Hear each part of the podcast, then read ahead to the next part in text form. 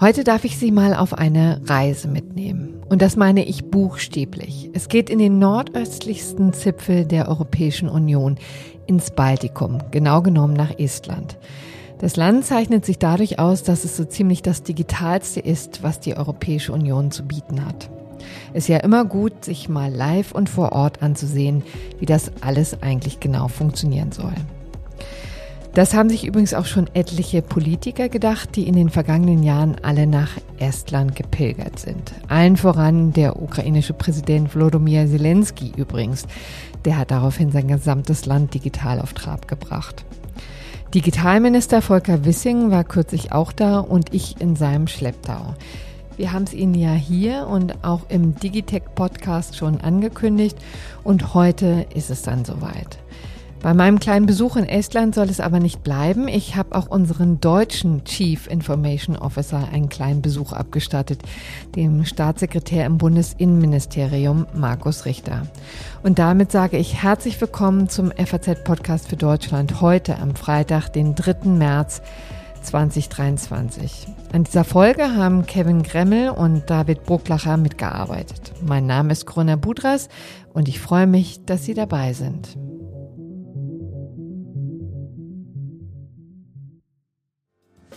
Da stehe ich nun mitten in Tallinn, der Hauptstadt von Estland, und versuche herauszufinden, was das Geheimnis von Europas digitaler Metropole ist. Die Frage ist doch, sieht man einer Stadt an, ob sie Vorreiter in der Digitalisierung ist oder sieht Tallinn nur aus wie jede Stadt in Europa? Tallinn ist übrigens noch nicht mal besonders groß. Gerade einmal 430.000 Menschen leben hier. Die Stadt ist außerdem sehr alt. Der Grundstein wurde im 11. Jahrhundert gelegt. Im Jahr 1219 wurde sie vom dänischen König Waldemar II. erobert. Die wunderschöne Altstadt ist umgeben von dicken Mauern. Das sieht noch alles sehr analog aus. Ähm, ich hatte ja eigentlich auf eine Horde von Robotern gesetzt, die hier immer so über die Straßen fahren und den Supermärkten beim Ausliefern helfen. Die sind weit über Tallinn hinaus bekannt. Ja, nur leider im Moment nicht zu sehen. Dann muss ich mich jetzt mal anderweitig umsehen. Vielleicht beginne ich am besten mal mit einer kleinen Busfahrt. Das soll ja irgendwie hier ganz einfach gehen. Schauen wir uns das doch mal an. Es ist übrigens echt kalt hier und noch dazu mieses Wetter. Da kommt auch schon mein Bus, die Nummer 3 ist es. Und ich zücke meine EC-Karte und versuche mal reinzugehen. Mal sehen, was jetzt passiert. Hallo. Hi. How do I pay? Over, over there? Okay, ah, hier ist so ein, eine, eine kleine Maschine, so eine EC-Kartenreader. Und der bucht jetzt 1,50 ab. Einfach so. Ja, das ist doch mal bequem. Muss man sich nirgendwo anmelden. Es geht einfach so. Jetzt hat mich der Bus auch schon ausgespuckt und jetzt stehe ich vor einem großen Einkaufszentrum im Herzen Tallinns. Vor mir die Oper und Fahrradständer, die eigentlich ganz unscheinbar aussehen. Sind sie aber nicht. Denn die hat hier ein kleines Start-up aufgebaut, um die Verkehrsdaten von Fahrrädern zu sammeln und auswerten zu können. Natürlich nicht aus Jux und Dollerei, sondern damit die Stadt sehen kann, wann wo welche Fahrradfahrer unterwegs sind und wo man wie viele Fahrradwege und Fahrradständer zur Verfügung stellen muss. Ganz schön clever. So, aber kleine Roboter gibt's auch hier nicht. Ich glaube, denen ist zu kalt. Kann ja sein. Mir ist jedenfalls auch zu kalt und deshalb gehe ich jetzt mal rein ins Einkaufszentrum. Muss ich mir jetzt mal rausholen. Na, wo ist sie? Mal, wenn man sie braucht, hat man sie gerade nicht gefunden. Ach so, hier. Ja, da fängt es schon an. Ich kann Ihnen schon mal verraten, dieser Versuch mit der Digitalisierung Schritt zu halten, ist nicht gerade von Erfolg gekrönt. Wird nicht freigeschaltet. Ich glaube, ich habe das gleiche Problem wie häufig. Ich muss sie einfach mal reinstecken. Nee, das funktioniert nicht. Ich glaube, ich muss meine Karte registrieren lassen. Ja, das ist, nämlich geht es gleich schon los. Also das hat schon mal nicht funktioniert. So leicht lasse ich mich natürlich nicht von meinem Ziel abbringen, den digitalen Fortschritt selbst zu erleben. Kann ja irgendwie auch nicht so schwer sein. Jetzt schlendere ich erstmal ein bisschen durch den Laden, um zu schauen, ob ich überhaupt was finde, was ich kaufen möchte. Ja, da schnappe ich mir doch mal hier dieses Fertiggericht. Japanisch, beziehungsweise Thai Cooking Kit. Das mache ich doch einfach mal. Nehme ich mir mit und dann gucke ich mal, wie man hier sonst so bezahlen kann. Da droht schon die nächste Niederlage beim Self-Checkout. Self-Checkout sind irgendwie, ich würde mal sagen, zwei Drittel der Dinge sind Self-Checkout und wirklich etliche Leute, die diese kleinen Handgeräte, Handscanner benutzen und dann die hier am Ausgang wieder reinstecken in so einen kleinen Schrank und ja, und dann einfach rausmarschieren, denn es wurde ja schon alles ganz automatisch abgerechnet. Ich muss jetzt allerdings zum Self-Checkout. Gibt übrigens noch zwei Kassen, wo man sich tatsächlich anstellen kann und Menschen noch sieht an der Kasse. Das mache ich aber mal nicht. So ein bisschen digital möchte ich ja schon unterwegs sein. Versuche ich doch mal den Self-Checkout. Einmal einscannen. Kostet 6 Euro. Und dann zahlt man noch. Nee, das will er immer nicht. Ja, siehst du, auch hier kann ich nicht mit einer registrierten, also einer unregistrierten Karte bezahlen. Das heißt, ich muss tatsächlich zu der alten Kasse gehen. So, und jetzt bin ich im hochdigitalisierten Tallinn da gelandet, wo ich in Deutschland auch immer stehe, in der Schlange. Hi there. Sorry, can I use my regular card? Yes. Ah, but how does it work? Okay. Aber sie musste tatsächlich was umschalten. Und jetzt will er es auch. Okay. Das war ja wohl mal nix. Da hoffe ich, dass ich nun bei meiner nächsten Station den großen digitalen Durchbruch erleben kann. Jetzt bin ich mit unserem Digitalminister Volker Wissing unterwegs. Der hat diese ganze Reise nämlich angezettelt, um sich anzuschauen, was man von Estland lernen kann. Jetzt stehen wir auf dem Hof von e-Estonia. Das ist ein Projekt der estnischen Regierung zur Digitalisierung von öffentlichen Dienstleistungen. Und hier soll es jetzt ums autonome Fahren gehen. Auf dem Hof steht ein kleiner Bus, etwa zwei Meter hoch und, na, ich würde jetzt mal sagen, drei Meter lang, blau-weiß, allerdings ohne Cockpit und ohne Lenkrad. Einfach nur ein paar Sitze vorne und hinten. Und in den klettere ich jetzt mal rein und setze mich neben Digitalminister Wissing. Und der wundert sich gleich schon mal, dass ich noch nie autonom gefahren bin. Das ist jetzt mein erstes autonomes. Ehrlich? Ja. Zum ersten Mal autonom fahren? Nee. Driving autonomously and, and are road legal uh, in Estonia, but also we have uh, driven uh, in 15 countries, so uh, including Germany. Uh, we have also had uh, the leadership of. Please go ahead. Uh, we have had the leadership of Deutsche, Deutsche Telekom here, including. Hier hört man übrigens den früheren estnischen Ministerpräsidenten, der ein bisschen was über den autonomen Minibus erklärt. Da hat er jetzt seine berufliche Zukunft offensichtlich gefunden. Jetzt geht's auch schon los. Es ruckelt ein wenig und der Bus fährt wirklich ziemlich, ziemlich langsam. Es fühlt sich allerdings auch sehr merkwürdig an, denn der Bus bewegt sich wie von Zauberhand und völlig ohne Fahrer. Neben uns sitzt aber ein Mann mit Tablet, der im Notfall natürlich dann eingreifen kann. Das ist so gesetzlich vorgeschrieben. Aber schnell sieht man auch, der stinknormale Straßenverkehr überfordert diese Fahrzeuge doch etwas. For example, here it's super difficult uh, because people are speeding here and it's like uh, schon an der ersten Kreuzung ist der Bus etwas irritiert, weil schon wieder irgendjemand sein Auto im Parkverbot abgestellt hat. Und damit kommen diese Dinge einfach nicht klar. classic example. There is a sign that you cannot park there, but for uh, like autonomous vehicle, for it, it's it's very difficult to dann wartet er länger als er müsste, ruckelt ein bisschen und fährt schließlich weiter. I think we have like 7,000 vehicles here parking right now, so it's like insane. And, and if we can get few of them, few hundred meters away, again another like very difficult uh, area for navigation. This bus is going to have a hard time in Berlin. Ja, in Berlin hätte es der autonome Bus wahrscheinlich tatsächlich schwer. Und unser Guide räumt ein, dass die Fahrzeuge am besten dort eingesetzt werden, wo alles doch ein wenig vorhersehbarer ist. Also zum Beispiel auf dem Flughafen oder auf, in Zoos zum Beispiel. Also überall da, wo es übersichtlich ist. Ja, genau. Eine Runde, jetzt sind wir wieder da. Thank you. Aber immerhin, das war doch jetzt eine kleine, muntere Rundfahrt um einen Straßenblock in Tallinn. Das hat unser kleiner autonomer Bus jetzt zwar nicht vollständig geschmeidig bewältigt, aber man hat doch mal gesehen, wohin die Reise geht. Und jetzt hören wir noch mal kurz unseren Digitalminister Volker Wissing.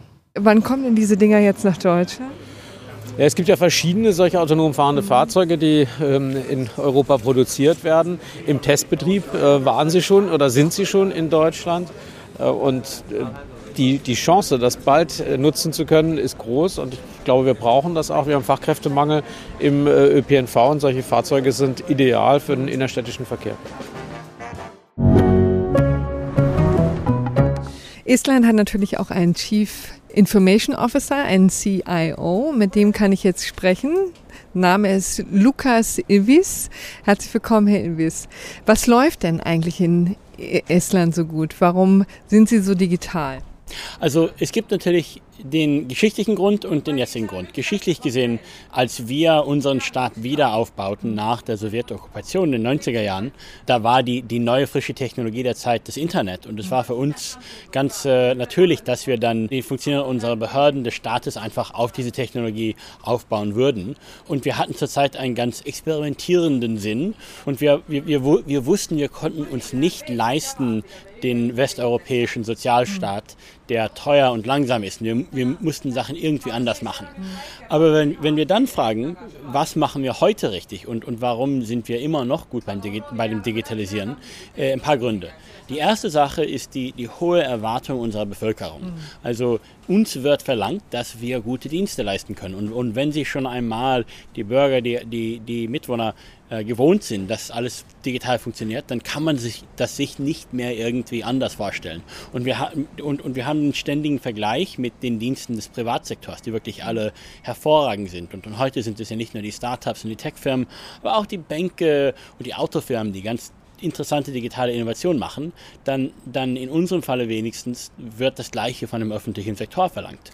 Und, äh, und ich glaube, der, der zweite Grund, dass da, das noch für uns eine Herausforderung ist, ist, wie wir die Technologie an die eigentlichen Ziele der Verwaltung und der Politik besser verknüpfen können. Weil der Grund, warum wir digital machen wollen, ist ja nicht, um ganz digital zu sein, sondern um eine bessere Umgebung zu haben, die Wirtschaft zu wachsen, die, die Bevölkerung gesunder zu machen, mehr Zeit haben für, für die Natur und so weiter. Und dann die Herausforderung besonders für die Verwaltung ist, äh, ist wie man von den inhaltlichen Zielen dann auch die Technologie, Technologie leitet, um das, um das besser zu schaffen. Aber ich glaube, wo wir uns überzeugt sind, ist, dass wir keine Alternative haben. Mhm. Wir wissen, dass mit Daten, mit künstlicher Intelligenz, mit Handy-Apps und mit einem Denken, das so Startup-ähnlich ist, schaffen wir einfach mit wenigen Ressourcen mehr, als, mhm. als wir ohne dem schaffen. Wie sieht es denn mit der künstlichen Intelligenz aus? Arbeiten die denn da auch dran? Ja, ja, bestimmt. Also wir haben ein Programm hier in Estland, äh, es, heißt äh, Bürokrat, wo wir ungefähr 100 Use Cases, Nutzfälle von, von künstlicher Intelligenz in der Verwaltung haben. Das, was die Bürger am meisten sehen, ist, dass wir jetzt ein, äh, ein Chatbot haben, durch den man auch Dienste benutzen kann. Also er gibt nicht nur Auskunft von Informationen, sondern man kann schon Dienste verlangen. Was denn zum Beispiel? Was? Also am Anfang ist es vielleicht etwas Leichtes, wie ich, ich will meinen äh, mein Pass verlangen oder... oder ähm, den Pass verlängern zum Beispiel zum Beispiel. Aber es werden auch kompliziertere Sachen sein. All, all, der Ziel ist, dass alles, das ich mit den Behörden machen könnte, mhm. kann ich auch mit dem Chatbot oder in ein, es muss nicht ein Chatbot sein, es kann auch per SMS sein, es kann ein Avatar, ein Metaversum sein, kann ich auch durch diesen Kanal machen. Also ich könnte ähm, anfragen, ob ich berechtigt bin zu irgendeiner Unterstützung und wenn das der Fall ist, dann fragt der Chatbot, ich, die, wir haben mhm. diese, diese Bankkontennummer, ist die korrekt? Man sagt ja und dann ist es fertig. Also mhm. ich habe keinen Antrag mehr zu machen, ich habe keine Blankette zu füllen, entweder auf Papier oder elektronisch, mhm. sondern ich habe einfach eine Diskussion, ein Gespräch, es dauert ein paar Sekunden und es ist gemacht. Das passiert jetzt schon, passiert ne? Jetzt, ja, also heute ist das äh, schon relativ automatisiert. Es ist doch der Fall, es ändert sich etwas in dem Leben, Positives wie Kinder oder, oder Negatives wie Arbeitslosigkeit oder, oder die Politiker entscheiden auch zum Beispiel, irgend, äh, irgendeine neu, eine neue Unterstützung herzustellen und bei uns wird automatisch gesehen, wer gerechtig ist und dann wird das Geld einfach automatisch überwiesen. Manchmal ist es auch der Fall, dass der Bürger nicht mehr ganz weiß, warum er irgendetwas vom Staat kriegt, was ja auch Dann hat man auf einmal Geld auf dem Konto und weiß gar nicht genau warum. man, man sieht, wo, wovon er kommt, aber man weiß nicht äh, vielleicht genau, für welchen Grund man ihn kriegt. Wie sieht's mit der Datensicherheit aus? Es hört sich ehrlich gesagt ja auch so ein bisschen so an, als äh, wäre da das System auch zu knacken, weil es eben so einfach ist. Stimmt das? Nee, überhaupt nicht. Also natürlich, äh, Datensicherheit ist ganz wichtig. Und, und auf der technischen Ebene werde ich nicht alles jetzt beschreiben. Ich würde sagen, hier gibt es auch ganz viel fähige Behörden in Deutschland. Äh, was bei uns wichtig ist, ist, dass es nicht nur sicher ist, sondern auch transparent ist für den Bürger. Also, dass der Bürger sehen kann, äh, wo seine Daten benutzt werden, wie die zwischen den Behörden geteilt werden und so weiter. Und wir würden sagen, dass man in der digitalen Welt eigentlich viel mehr Überblick und Transparenz hat als in der Papierwelt. Und das äh, schafft am Ende des Tages bessere Kontrolle. Und jetzt äh, kommen wir zu dem wirklich schwierigen Teil für uns. Was macht denn Deutschland eigentlich falsch? Also ich würde sagen, natürlich vieles, das, äh, das wir machen, macht auch Deutschland, aber vielleicht äh, manchmal langsamer oder unsicherer. Äh, Ein paar Sachen würden helfen. Also das Erste ist natürlich, wenn die Bürger mehr verlangen.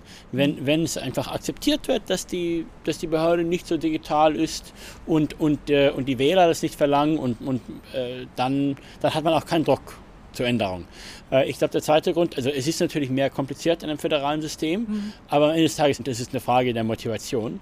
Es würde auch helfen, wenn man äh, Erfolgsstories hat, weil die allerbeste Version, sich zu motivieren, ist durch positiven Erfolg. Was Also wir bräuchten jetzt einmal so einen Durchbruch in der digitalen würde Verwaltung. helfen. Also die, die Mut, irgendwann mal in irgendwelchen Bereichen etwas fantastisch herzustellen. Also was, was, ich, was ich zu oft sehe, wenn ich mit Deutschen spreche, ist, äh, man, man fängt schon an zu rechtfertigen, warum es so ist. Und wenn man schon so geprägt ist, dann wird man es ja auch nicht schaffen. Was, womit sollten wir denn anfangen? Was wäre sozusagen die, der, der Beginn einer guten digitalen Verwaltung? Also er macht schon äh, hier, hier und dort äh, ziemlich vieles. Also äh, ein, paar, ein paar Gedanken, aber es sind wirklich nur zu, zufällige Gedanken. Also Steuern ist immer äh, leicht, weil das ist eine Kompetenz der Zentralregierung. Es ist jemand, es ist etwas, das, das, alle, das, das alle sozusagen bezahlen müssen. Äh, oder nicht bezahlen, aber es ist ein Dienst. der- Die Sto Steuern ist ein Dienst, das alle benutzen. Für uns Steuern bedeutet, ich krieg von, von der Regierung ein ausgefülltes Formular, weil sowieso, es haben auch in Deutschland, die Behörden haben, haben all die Daten.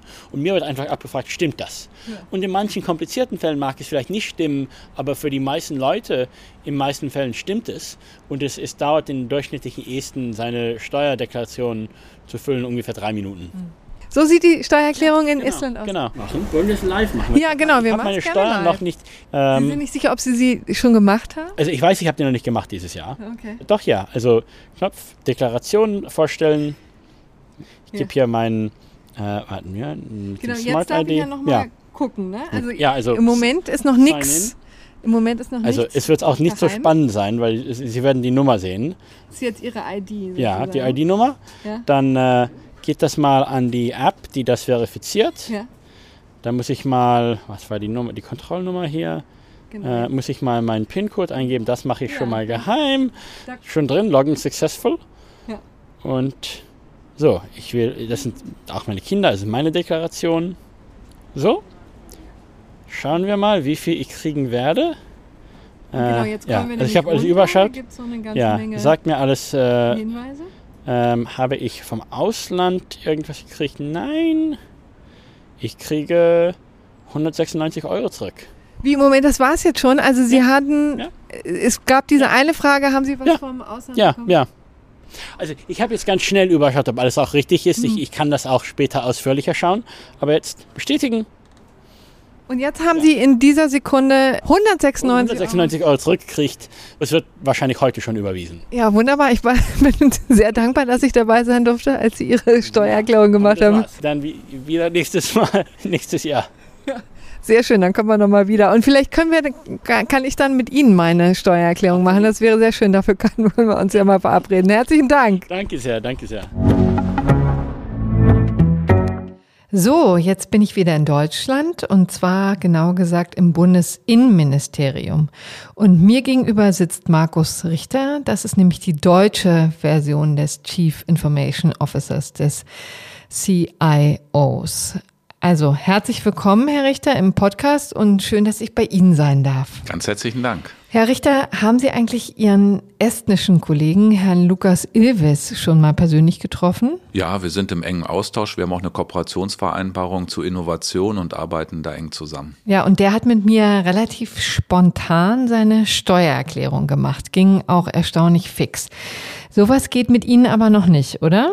Na, ich habe meine Grundsteuererklärung auch übers Handy gemacht mit meiner Online-ID und das hat wunderbar geklappt. Ich würde mir natürlich freuen, dass man erst gar nicht so ein Formular ausfüllen muss, weil man Daten aus anderen Registern übernimmt, aber die Digitalversion hat wunderbar geklappt. Genau, und das ist nämlich der, ja, der springende Punkt, würde ich mal sagen. Ne? Man muss ja doch noch verschiedene andere Daten zusammensammeln, was in Estland ja quasi die Software macht. Sagen Sie doch mal, Sie könnten das doch jetzt ändern. Ja, daran arbeiten wir auch täglich. Jetzt ist natürlich der Unterschied äh, zu Estland, dass wir in Deutschland äh, nicht nur ein föderaler Staat sind, sondern eine sehr stark gewachsene, kommunal getragene Datenlandschaft haben. Die kann man nicht einfach so per Knopfdruck mal eben ändern. Und deswegen haben wir eine enge Kooperation aus Bund, Länder und Kommunen vereinbart, haben dort eine gemeinsame, wie man so schön sagt, Governance etabliert, haben eine ja, Agentur, die FITCO heißt, etabliert und Verträge geschlossen mit Projektplänen, die auch controlled werden, die wir auch öffentlich nachhalten, sodass man sehen kann, wo stehen wir denn bei der Digitalisierung. Wo stehen wir denn da? Wir wollen es vielleicht mal jetzt sehr konkret machen. Ich bin ja auch hier, weil ich mit Ihnen über die Bund-ID sprechen wollte. Jetzt haben wir es mit dem ersten größeren Anwendungsfall zu tun bei dieser Identifikationsform. Und der erfreut sich ja auch größerer Beliebtheit. Naja, sagen wir mal, also vielleicht nicht so sehr Beliebtheit, sondern mehr Bekanntheit. Das ist nämlich die Einmalzahlung für Studierende. Auf die warten die Studierenden nämlich schon ziemlich lange. Da gibt es auch ein bisschen Ärger drum. Aber den wollen wir jetzt mal außen vor lassen. Wir wollen uns ja die Bund-ID angucken. Vielleicht erklären Sie uns mal ein bisschen, was sich dahinter eigentlich verbirgt. Also die Bund-ID besteht aus zwei Komponenten. Das ist eine Identifizierung über den Personalausweis, da ist ja ein Online-Ausweis dran, und einem Postfach für den Rückkanal, wenn ich zum Beispiel einen Bescheid von einer Behörde komme, wie die Energiepreispauschale.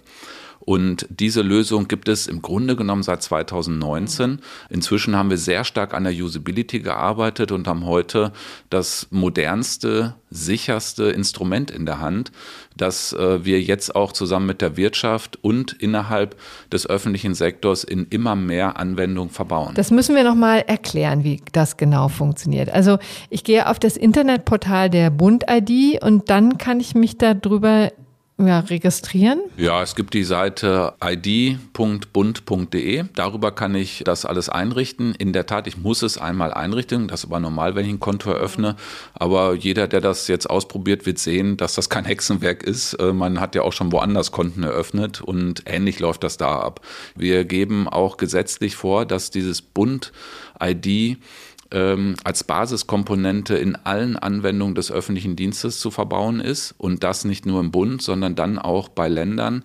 Und ich freue mich sehr, dass da eine hohe Harmonisierung schon stattgefunden hat. Da ist übrigens auch Elster und andere Identifizierungsmerkmale mit integriert. Und dann erreichen wir auch eine Marktdurchdringung. Und insofern müssen wir dazu auch kommunizieren und werden auch eine Informationskampagne in diesem Jahr auflegen, um darüber einfach nochmal das transparent zu machen. Ja, bisher wissen das aber nur wenige. Also im Moment vor allen Dingen eben die Studierenden. Und um das nochmal konkret zu machen, für eine Registrierung bei der Bund-ID brauche ich also meinen Personalausweis. Der hat ja inzwischen eine elektronische Funktion. Und ich brauche außerdem noch eine PIN, die mir bei der Ausstellung des Ausweises zugeschickt wurde.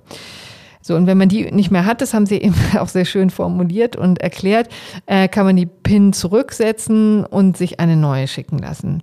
So, und damit geht man jetzt ins Internet, meldet sich an und hat dann ein Konto, ein Bund-ID-Konto, das man dann für viele unterschiedliche Bereiche nutzen kann. Also zum Beispiel eben für diese Einmalzahlung. Was gibt es denn dann noch?